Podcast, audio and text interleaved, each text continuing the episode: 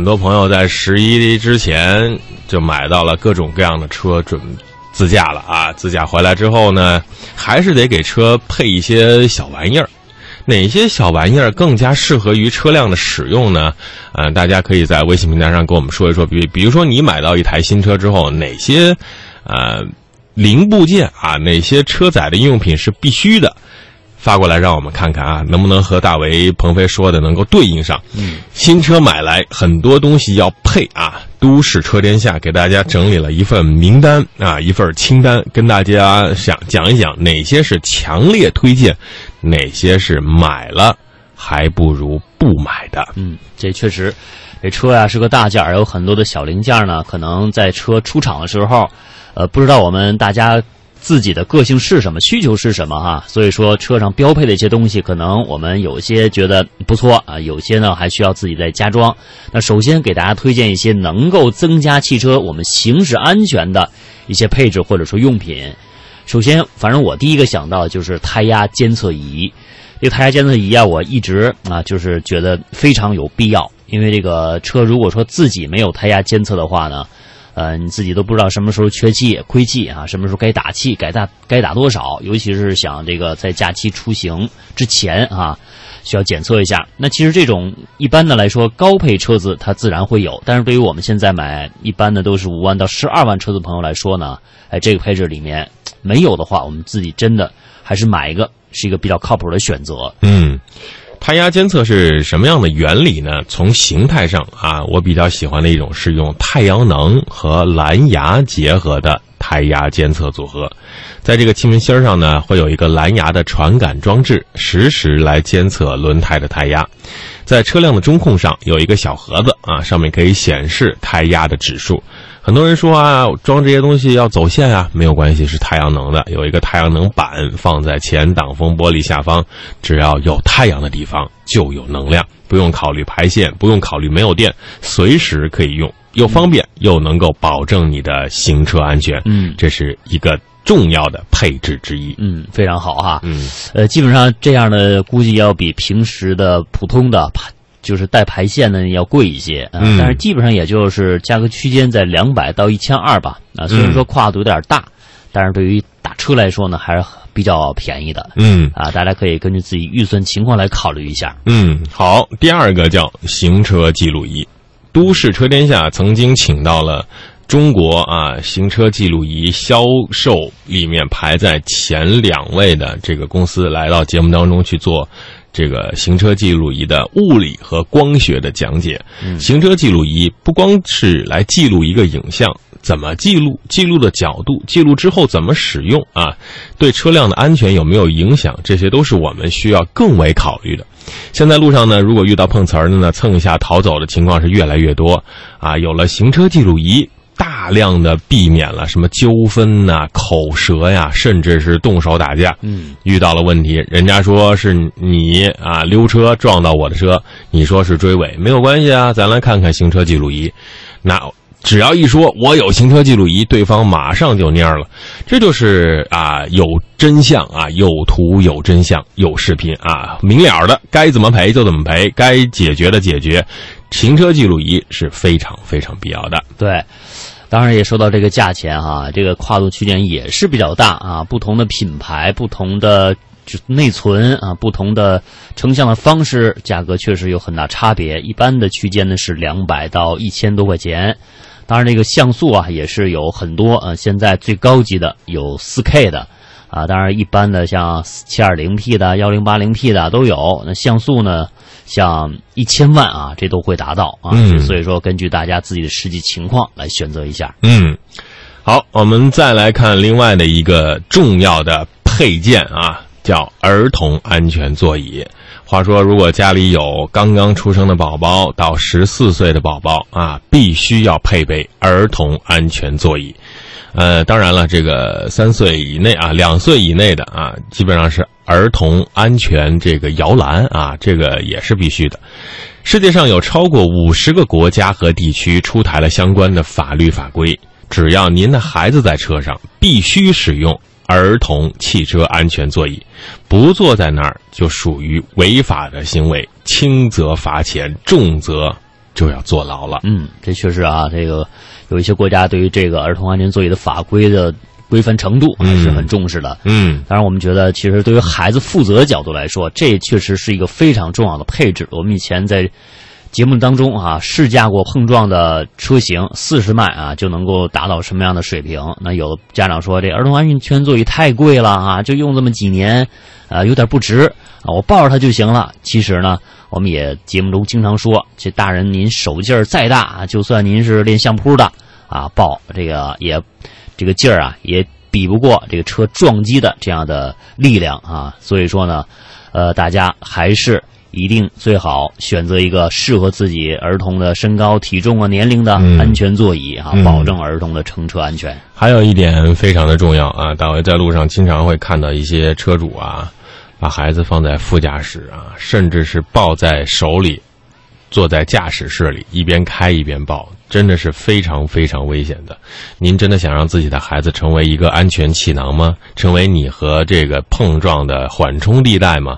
踏踏实实的在主驾驶位的后方安置一个符合您儿童安全座椅卡口的高档的儿童安全座椅。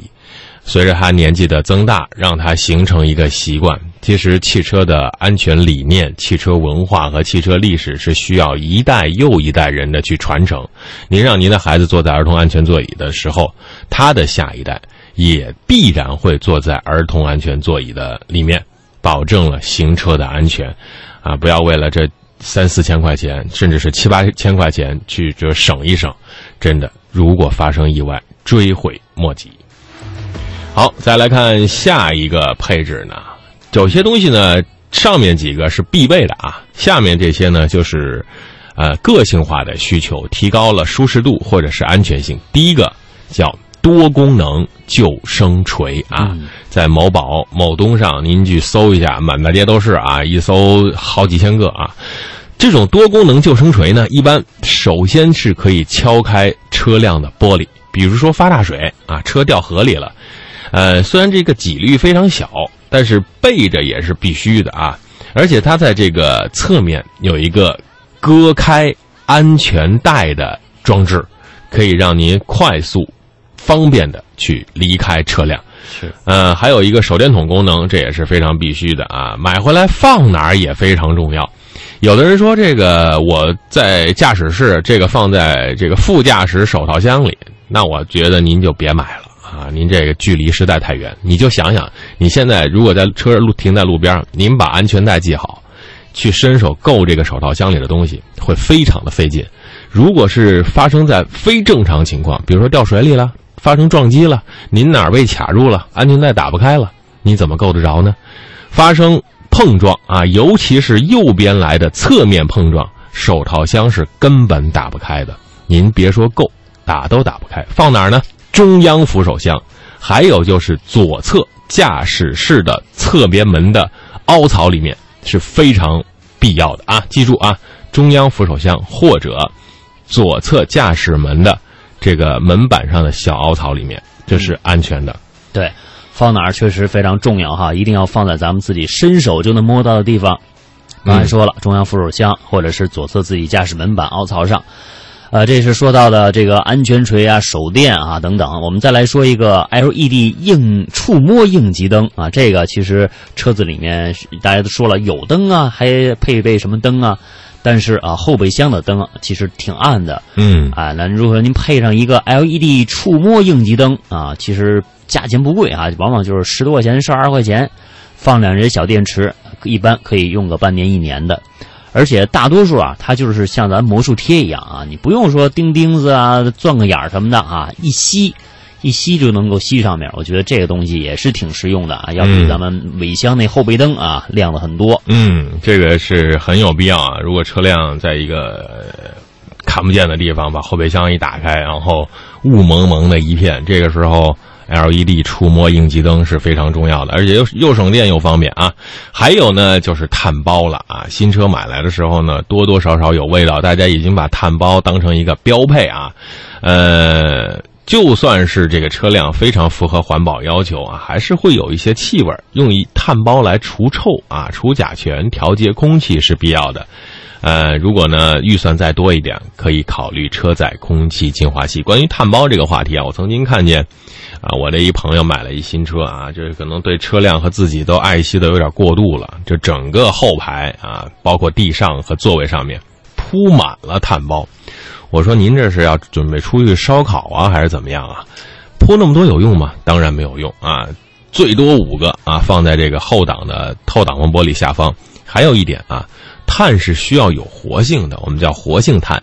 在使用一段时间之后，一定一定是要把它拿出来晒晒太阳啊！不要隔着玻璃晒，一定要是直接的接受紫外线的照射，把它的里面的这些吸附的杂物啊、有害的东西，让它排除出去，重新焕发这个碳包的活力，让它充满电啊！时不时拿出来晒一晒，一定啊！不要说我这个。隔着后挡风玻璃就能晒，没用啊，都挡住了。一定要是直接暴晒、暴晒在阳光下。嗯，确实啊。再来说一个车用的灭火器啊，其实这个东西用到的时候并不是很大，但是配备一个的话啊，能够解决我们在万一的时候的一个燃眉之急啊，也许能够挽救我们的生命。比如说，我们车子啊，一般年龄大的时候啊，开了七八年了啊，这个电路起火或者自燃的情况之下，这个灭火器咔嚓这么一喷，能够省下不少钱啊，甚至挽救我们的生命啊，时间麻烦啊，真的不是一点点那其实碳灭火器也不是很贵，大家配备上一个可以比较漂亮的、又细又好看的灭火器啊，据说最便宜就几十块钱啊，很可能还是进口的。呃，这东西虽然小，但是呢，能够挽救我们的生命和财产的损失。嗯，灭火器一定要注意两个问题。第一个，放在哪儿啊？大伟在节目当中多次的说过，很大伟很佩服奔驰车的这个设置啊。灭火器就是在主驾驶的座位下方有一个小卡卡槽，啊，伸手就能够摸到。很多朋友说我要放在后备箱里啊，然后您打开后备箱啊，在一堆杂物当中翻来倒去，终于找到了自己的灭火器，然后一看日期，对不起，已经过期啊，过期了啊，这个气已经漏了，等等情况，所以真的是不用啊，不用则已，真的是要到用的时候太危险了，呃，建议各位啊，一年检查检查一次自己的灭火器啊，放在主驾驶的下方，好。啊，再来说一个叫车载的吸尘器啊！如果家里有一个或者两个熊孩子，您这车上估计就是闹翻天了啊！曾经看见过一个这个主妇带着俩娃出去郊游，那后备箱什么薯片啊、瓜子啊、披萨饼啊，堆满了一地。如果有一个车载吸尘器啊，孩子们玩的时候呢，就可以把车辆呢吸一吸，解决一个燃眉之急。否则，看着真是闹心呐。呃，考虑另外的一个吸尘器呢，一定要是车载的，带有这个能够插在这个点烟器上面的，否则充电也是一个麻烦事儿。嗯，再有说一说，我们现在很多朋友可能住在一些老旧的小区里面啊，这个停车位学区房啊，学区房啊，大树遮阴，虽然说这个散起步来很爽，但是我们车如果停在这种环境之下呢，啊，因为道路窄嘛，可能会遇到一些剐蹭。啊，小狗尿尿轮胎啊，哈，啊，占占地盘什么的，还有树上掉一些树胶、树叶掉下来，鸟鸟屎什么的东这种东西啊，经常会有。所以说，这什么东西比较重要？车衣啊比较重要啊，可以解决我们这多方面的问题。嗯嗯。车衣的选择啊，大伟曾经也做过一个专题啊，选择什么样的车衣啊？推荐呢带拉链的啊，这个因为车衣安装起来确实确实很麻烦。大伟的二八自行车呢，曾经也买过一个车衣啊，那上上下下估计得一个多小时才能弄好。刚弄好，发现哟，手机放车里了，又得全部掀开。有个小拉链呢，能够直接的打开。打开门就走啊，不需要整个的罩上，呃，操作起来非常的麻烦。好，这是说了必备的和选配的啊，再来说一说买了还不如不买的东西，叫强烈不推荐。嗯啊，首先一个就是安全带的插扣啊，以前坐车呢，呃，大家都知道，这个与车的配备不一样，有的车你不系安全带，它就会一直叫，一直提醒啊。然后有的人也想了一个办法，不不喜欢系安全带啊，啊，买了一个这样的安全带插扣，一插，哎，车就永远不会再叫了啊。然后大家呢也不系安全带呢，其实它叫呢是不会叫，但是咱们汽车啊是以你系着安全带呃为安全保障的啊。那如果说安全带不系，其实对咱们的生命安全来说，确实是一个很严重的影响。嗯，当然，这个你插上这个东西呢，其实汽车电脑啊，它容易产生误判啊，所以说大家有可能产生一个更大的伤害。嗯，而且人家提醒你可是好心啊，咱们大家不要嫌它麻烦。嗯，为什么要提醒你系安全带呢？因为安全带真的是经过千万次的检测啊，千万次的交通事故来。得出的这样的一个结论，呃，大为是非常不喜欢上车之后坐在副驾驶，然后主驾驶的朋友递给我一个安全带的插扣，我觉得还是对我的生命的不尊重。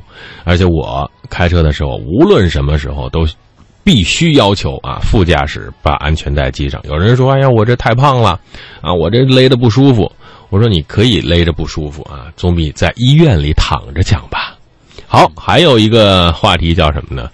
必须不买的啊，液体香水呃，大为不反对车内放香水或者是香薰，但一定是固体的，一定是这种香片啊。推荐可以买一个乔丹球鞋卡通版的这个香片啊，非常好用。液体香水特别是放在中控台的正上方啊，它是有腐蚀性的，如果打翻的话，中控台就成为了一个大花脸，而且会影响电子设备。刚刚过去的夏天啊，暴晒会让液体香水爆炸，威力比打火机还要大啊！因为液体容量高，外面的瓶子是玻璃的，厚度很大，杀伤力非常强。建议大家不要买液体的空啊香水放在中控台的上面。嗯，好，最后再给大家说一个哈。不是手缝的档位套或者是方向盘套，嗯，就平时大家觉得用的哎确实挺舒服的，没问题啊。紧急时刻一用力，没准啊会打滑，嗯，所以说这种东西啊千万不要去买。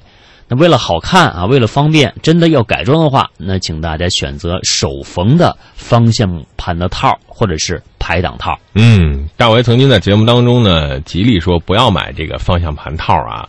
呃，特别是那种毛茸茸的，很多听众呢就跟我说：“大伟，我觉得我这也挺好的呀，用的也挺舒服的，也不会滑。”后来呢，大伟也查了很多的资料，也问了一些行内业业内人士吧。他说：“这个方向盘套呢，如果说这个方向盘本来啊它比较细小啊，很多男士呢手比较大，捏起来呢就没有没有质感啊，感觉就是没手里没有抓的东西，安装一个。”手缝的，什么叫手缝呢？就是你安装这个方向盘套的时候，非常的费劲儿，它的贴合力非常强，不会产生滑动的情况啊。里面是这个带有防滑颗粒的，是可以选择啊。大卫在这更正一下，但是那种松松垮垮啊、毛茸茸的啊，看起来特别可爱的粉粉嫩嫩的方向盘套，建议各位女孩子赶紧的从车上取下来啊。安装一个手缝的，啊，方向盘套或者是挡把套最好啊。方向盘就让它干干净净的，什么都不要装，是最为安全的。今天跟大家推荐这些清单呢，也是这个大为从不懂车到懂车，从没车到有车的过程当中啊，买了很多东西，扔掉很多东西，得出了一些小经验和小心得，分享给大家。如果有兴趣呢，可以去某宝某东去淘一淘。还有一个小玩意儿。也可以建议给大家，就是在大家可以看看车辆，比如说这个主驾驶的座位啊，这个右侧有一条缝啊，和这个中控台啊，和和这个这个呃呃中间这个位置啊，挡把那儿啊是有一定的距离的。比如说你的手兜里的这个手机啊、钥匙啊，万一不小心就很容易掉在这缝里，特别难拿出来啊。在某宝某东呢有一个叫这个这个座位缝隙的。收纳盒，哎，可以把这个缝啊填的满满当当，还可以放一些卡呀，什么乱七八糟东西，特别实用啊，也特别便宜，大家也可以去看一看啊，绝对不是广告，是非常实用的小贴士。